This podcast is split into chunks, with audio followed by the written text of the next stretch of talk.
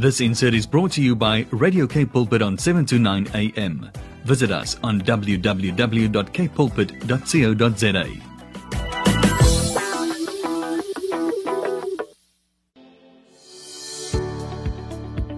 Hi, I'm Vuyokazi Matu, your host for the brand new program, Show Me. Every Tuesday at 12 p.m., we will share on the Word, focus on building oneness in our nation. Join me every Tuesday at 12 p.m. on Show Me. It's no longer just about the talk, it's about the walk. Umdu, gumdu, gabantu. Hello, we are broadcasting live from Cape Town, 7 to 9 a.m. right here on Radio Cape Pulpit Studios in Tyger Valley area in the south. From Cape to Cairo to Jerusalem, they always say the words break out from Cape Town. So we are back today on the program. The program is called Show Me. If you have just joined us, you are listening to this radio station that says to you, you are our daily companion, and we are your daily companion. And today on the program, we are having a very special guest, uh, Miss Ingrid Ann Johnson. I'm so looking forward. It hasn't been a while since early 2020, but I would really love to open up with the scripture in uh, Psalm 46. And it says, God is with us. God is with us. God is our shelter and strength, always ready to help in times of trouble. So we will not be afraid, even if the earth is shaken and mountains fall into the ocean depths, even if the seas roar and rage and the hills are shaken by the violence. There is a river that brings joy to the city of God, to the sacred house of the Most High. God is in this city and it will never be destroyed. The Lord Almighty is with us. The God of Jacob is our refuge. Come and see what the Lord has done. See what amazing things he has done on earth. He stops wars all over the world. He breaks down bows, destroys spears, and sets shields on fire. Stop fighting, he says, and know that I am God, supreme among the nations, a God supreme among the nations. The Lord Almighty is with us. The God of Jacob is our refuge. Hallelujah. I just thought, what better scripture to open up with today, especially with our special guest today, Miss Ingrid Ann Johnson, city. You know, it's been so much in my heart just to speak on the matter of a God who is present irrespective that the God is still in oneness with us as our exhorter. God the Father, the Son, and the Holy Spirit is with us. He is a God who is present, who never leaves us, who never forsakes us. So I'm just so looking forward, and I can feel and sense how just impregnated she is by the Holy Spirit on what she will be ministering on today. We are hoping that at home you continue to be with us as we are with you as your daily companion even today. Can you believe it? It's already the 16th of February 2021. And sometimes when you meet with people, you still want to say, compliments. it's a new season. But then it is a new season, for it is always a new day with the Lord. So even today, we say, this is the day that the Lord has made. We rejoice and we are glad in it. For the joy of the Lord is our strength. The joy of the Lord is our strength. The joy of the Lord is our strength. And so, even as we go on this song, before we go um, and uh, put uh, Ingrid Ann Johnson on the line uh, today, I'm just uh, also just reminded of these times that sometimes when you feel pressure, because we are just so used to God who is a blessing, God who is a, a, a, source of joy, a source of blessing, a source of love, of joy, and of peace. We also forget that He also says, Take up the cross and follow me. And that's the message I believe uh, we continue to, to forget to put at the center as the center of our walk with the Lord as a people because it is at the center. The cross is at the center of the journey of a person who calls himself a follower of Jesus Christ. For he says, Pick up the cross and follow me.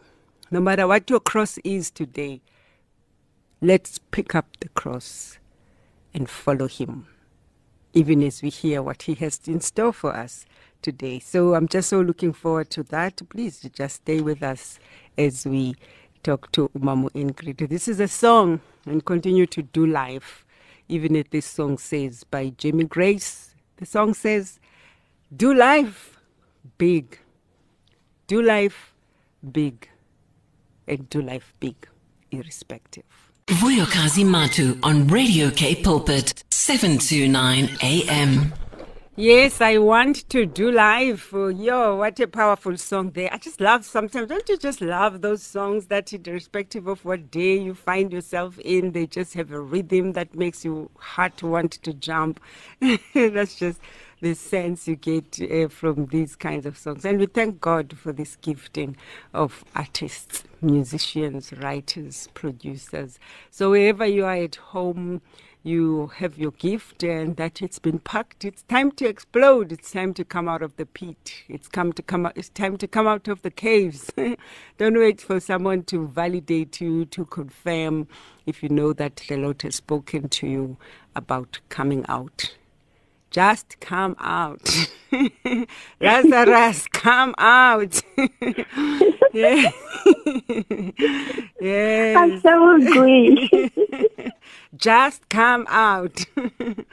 yes, Ingrid, Miss Ingrid Ann Johnson. Wow, it's been a while. What a pleasure to have it you on the absolutely has been a while. Mm, yes, what a privilege. How have you been? I'm coming out. I'm calling upon all South Africans and Africans, wherever you are, to come out of your place of despair and of hopelessness. Yes. Because the encourager has come. Mm, mm, mm. Why You do know, I feel like just opening up with the word of prayer? Once you just Yes. open up with the word of prayer, I can feel something coming. Yes. I just believe that He's right here to call us out, out of the places of mm. discouragement. So, mm. Father, we thank you for the, the light that you find in us, Lord God. We thank you, Father, Son, and Spirit, for your presence. Yes. We roll out the red carpet for you and we make room for you and we acknowledge you mm. as more than just King and King of Kings and Lord of Lords. But Father God, that you are Abba Dad. And as a dad, you reach out to your children today. So I thank you that the spirit of exhortation would just lift us out of the pits of despair where so many people that found themselves in and are struggling to come out. Yes, Lord. And even as you had proclaimed, come out, Mm, we thank you that many will come out of their deep, darkest places today, Lord, yes, as you minister by the power of your Spirit. Yes. We thank you for your presence, Holy Spirit. We thank you that you are our counselor. You are our guide. And only you are more than able to do exceedingly abundantly above all that we could possibly imagine.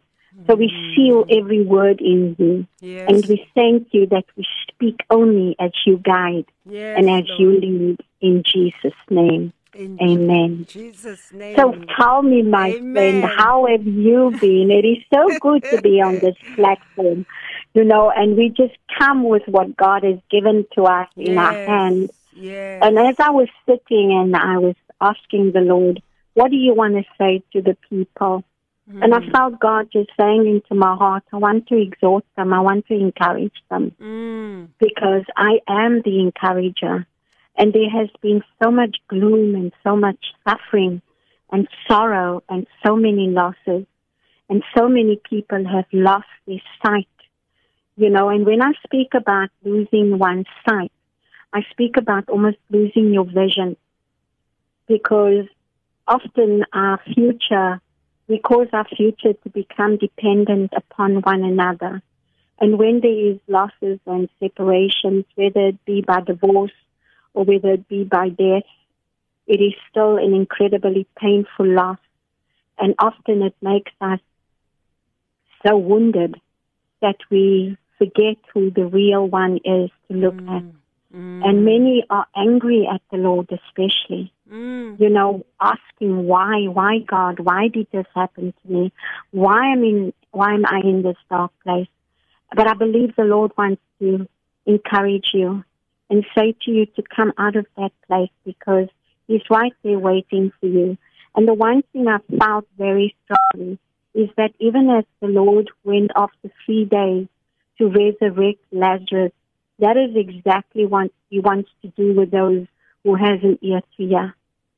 That the Lord wants to resurrect everything that's been lost, every vision, every dark place, and bring His light and bring His encouragement back mm. into your home. Mm. And you know, I was sitting and I was saying to the Lord, but look what has happened. Look what's happening in our country. As a matter of fact, all across the world.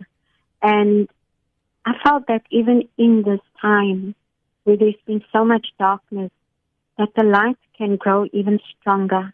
Because it's even in the time of darkness where we can find that light. And I remember when I was in hospital and there are so many people that are in hospital and I, I, I wasn't going to share this, but I believe that the Lord wants me to share it. And I was diagnosed, to the listeners out there, I was diagnosed with kidney cancer um, in the fourth stage not so long ago. And as I'm speaking, this is a miracle speaking. God gave me a miracle. Mm. And I believe that by me sharing this, the Lord is going to touch many that feels at loss. And there I was sitting opposite this amazing doctor. And he looked at me after I, I had the MRI. And he said to me, I'm sure by now you know that you've got cancer.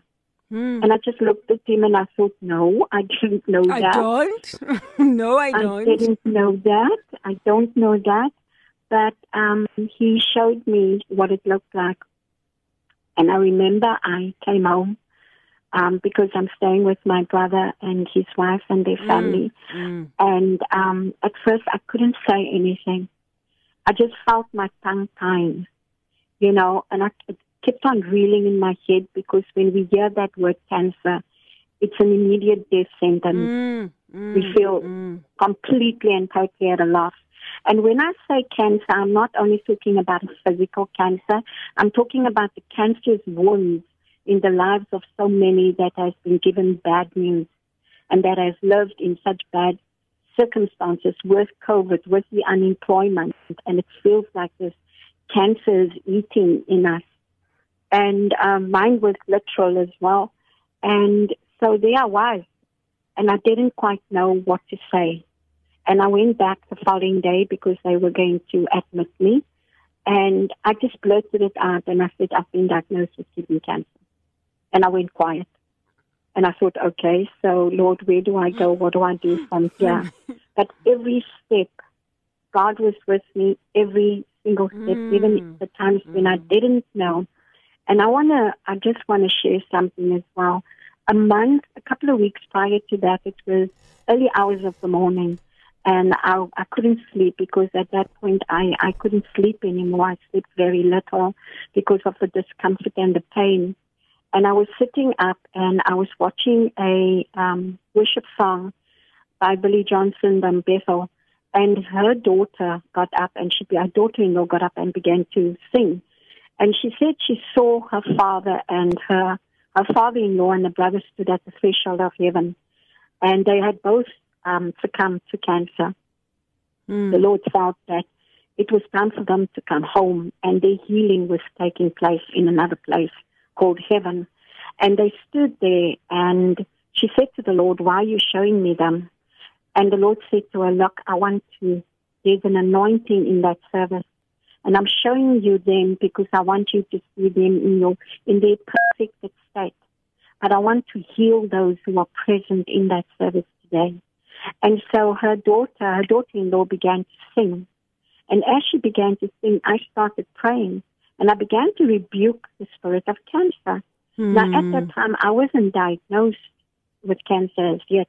But that early hours of the morning, I began to rebuke it. Mm. And, you know, I shoved the thought away that there was something very wrong with me. And I was misdiagnosed for almost two years, and I walked with this for, yeah, it's almost three years actually. I've been walking with kidney cancer. Um, to make a long story short, it was removed. Um, I had a bypass because one of the cancerous clots went into the main vein of my heart. It was about two months ago when this operation took place. It was a simultaneous operation where they removed my right kidney, removed the cancer and the, and the clot in my heart. And when I was in um, surgery, the Lord appeared to me. I was on that operation table, Mm. and Jesus came to visit with me. And you know, well, and the listeners, for a very long time, I used to tell everybody that knows me and that I would minister with and just chat to. Then I had been asking the Lord to take me to heaven for a visit. He can always send me back. but, the, but the Lord knew that if He takes me for a visit, I wouldn't want to come back. So He decided to visit me in theater. And that day He came. And I knew that it was Him because He showed me His hand. And they were nail scarred. And everywhere they cut me, He took two fingers and He would touch on it. And so my healing was nothing short of a miracle. And I mm. believe that the Lord wants to give these people miracles, that the signs and mm. wonders Yes, has never Lord, stopped. Jesus' that name. our tremendous grief and our tremendous dark times has brought us into a place where we don't see the signs, we don't see the wonders. He promised, he said that signs and wonders will follow my word. And what is his sign and what is his wonder? The simplicity of that is so profound. It's when we wake up in the morning and we are able to breathe mm. when we see our child smile. And we have lost sight of that because we have been riddled with so much trouble. And he said, when David cried out and he said, So why are you so downcast? And we need to say to ourselves, souls, don't be downcast. Even in the time of my trouble, I want to reach out. And I want to encourage the listeners especially, reach out to one another. Reach out to your family members, reach out to your friends and neighbors. You know, COVID has brought us to a place where we have to literally go back to basic, to the simplicity of life and to enjoy the simplicity of life. I mean, I never thought that being outside and breathing in fresh air would be such a privilege. I do now. Mm. I didn't realize that just sitting and smiling is a privilege. I have seen when I was in hospital, I have seen the suffering of many people, and it does something to you. You know, it can either make you better, your own situation, or it can make you better. You can decide today if you want to be better or if you want to be better. You know, Bo, normally we have these explosive meetings, right? And I said to the Lord earlier on, I don't know if it's going to be an explosive talk or if it's just going to be a talk where you're just going to come softly and gently and just place the infusion of encouragement upon people's hearts, upon their ears, in their minds, even as they sit and they think about it. And you know, mm. our testimony becomes their testimony because encouragement is an infusion of faith that one imparts to the other to live again and to be again. And the Lord is saying, come, live again. You know, it is hard and many are saying, but God, where are you in all of this? Why is this happening to me? And we mm. don't have those answers. Often we don't have those answers, but what the answers that we do have is our testimony Yes. because we overcome by the word of our testimony and the blood of the Lamb. And that is what the Lord is wanting to do, to teach us and to help us to overcome by Him being the encourager, by us looking to Him and saying, you know what? I actually don't know what to do in this situation. Can you mm. please come and help me and show me? And it just silences the voices around us and it silences especially the voice of the enemy because he hates it when we ask. He hates it when we go to our Father and we look to him, Abba Dad, instead of listening to the voices that he brings so often of discouragement. And, you know, when we are faced with all of those things that is so overwhelming. Yeah. And many will say right now, but how can she say all of that? You know, she doesn't know what it's like to lose a loved one. She doesn't know what it's like not to, to, to worry about every single day. But I can say it because I know what it's like. And like you, we know hmm. what it's like, you know. And so when we speak it, it becomes an impartation because the anointing is upon it and we speak from a place of having experienced it. You know, my son fought, my brother did too. They were both in hospital with this wretched plague and they, God healed them and they, they had so many testimonies of fellow friends that they made Yeah. that were in the wards together with them. And just by listening to the testimonies, it encourages you to a place where you appreciate breath itself, Mm. you know. And so South Africans be encouraged, just be encouraged, you know. When Isaiah went before the Lord, when Ezekiel went before the Lord, the, the list is endless and they all ask the same thing. Lord, why? And God would gently come. Often he would not be as gentle, but there were more times when he was gentle. And even in the Lord's command, he remains gentle. And he would encourage his people when the Israelites became discouraged by that long, tedious, incredible journey that they had. Instead of the 40 days, it turned into the 40 years. And God would lift them up. And you know, I said to the Lord this morning as I was busy, I said to him, Lord, you know, encourage me, show me what it is. And he said, look up, look outside. And as I looked outside, I saw the simplicity of the beauty of the trees, of all of those things around me, the smile of my family, the incredible sense of his presence. And that began to encourage me, Amen. you know. Amen. And it brings encouragement also brings appreciation and a sense of gratitude. And God loves a grateful heart. He loves a grateful spirit. And and I believe that the Lord wants to encourage us. When we do that, we become grateful and a, a, a heart of thanksgiving. It is such a delight to the Lord that He begins to rule over us and the the, the, the it's the Hebrew term for dance. When the Lord begins to dance over us and He gives us those suddenly. And I pray that the Lord will give many suddenlies today. Amen. Where the Lord will just surprise you with that gift of love where you didn't expect it or a literal gift when someone will just come over to you and just bless you and bring a smile on your face again. You know, we, we, we, we listen to so many ministers and ministries that is, and every ministry given is so incredibly serious. And, you know, I just felt the Lord saying to me this morning in, in relation to him being an encourager, Yeah. that it's encouragement where the light comes in. And I can almost sense him smiling over us, smiling over his children. And one would ask, how can you smile in a time such as this? Mm. Because he knows the beginning and the end, but he's also a middle ground. You know, he says he's the Alpha and he's the Omega. And many people say, yes, but where are you in the middle ground? Mm. And why you why are you quiet when it's the middle ground? Because when the student writes the exam, the teacher is always quiet. It is that middle ground that teaches us.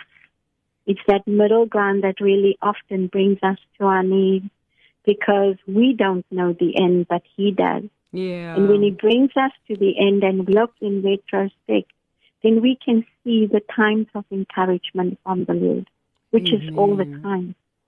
His word is mm-hmm. full of it. Our lives are full of encouragement. Listening to somebody's testimony is an encouragement. Looking at your children, looking at your grandchildren is an encouragement.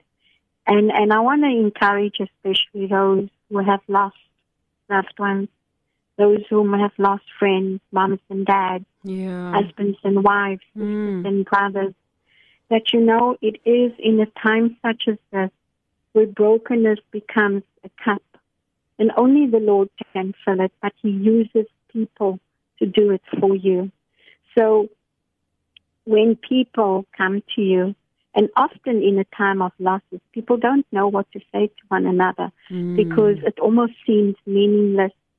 But as time progresses, you will find that words that people have said to you, you begin to remember. Hold on to those words. You know, the kindness of people.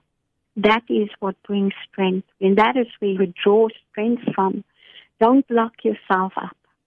Allow yourself the time to grieve, yes. And you allow yourself the time to shed tears because there's a time and a place for everything. But don't don't go away. Don't run away from those who want to encourage you with a genuine heart and from a place of love because it is that that will cover you. It is that essence of God's love through those words of people that will lead you and guide you along that path of peace. Sometimes we want to isolate ourselves. And it is those times of isolation, yes, too, that the Lord works in us. But God doesn't want us to be in isolation all the time. He says, come out of that place today. Come and out come of into that a place, place. today. Come out Come of that out place of that today. place today. and be defined by the encouragement of the Lord and be refined. You know, suffering and sorrow doesn't cause us to die. It refines our faith.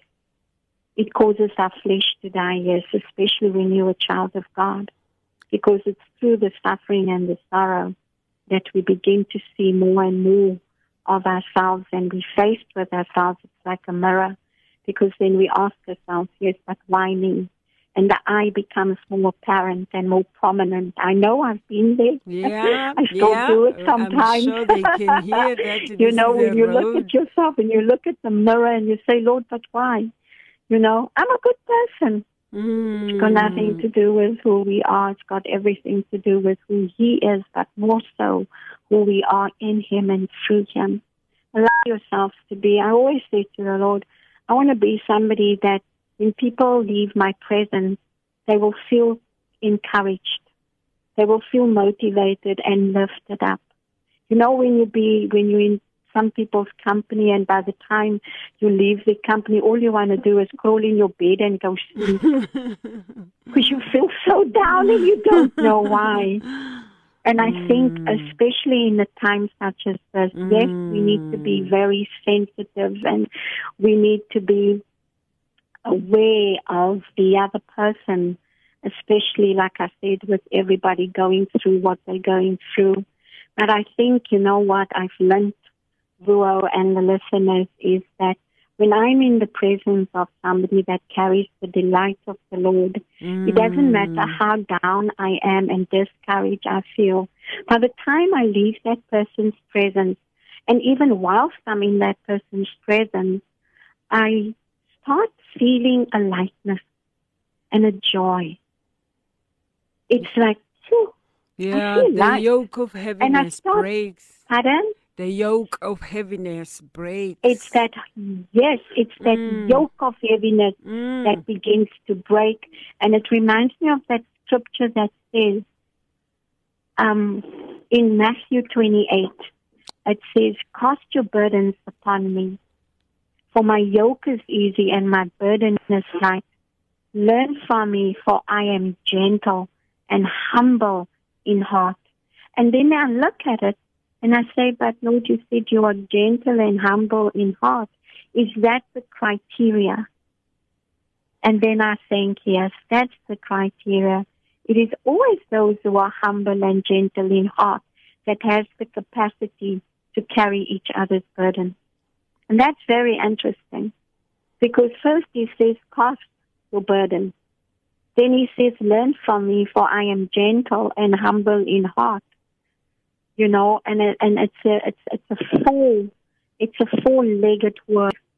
He said, cast the burden is light that he carries. Put your, and then he says, my yoke is easy.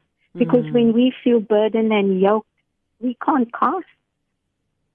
Because we're too busy carrying our burden Mm, and we we're too busy pulling the oxen of life.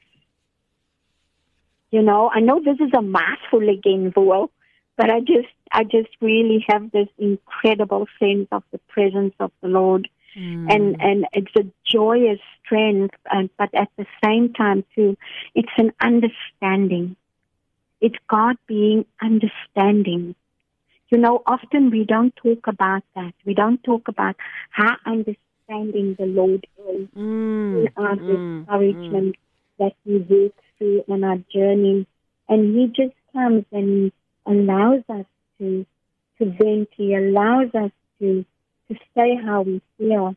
And like the amazing dad he is, he just quietly sits and listens. And then he will just send somebody across our path to be him, to be like him, you know, and just to be an extension and an impartation of his presence and his incredible love and his incredible understanding.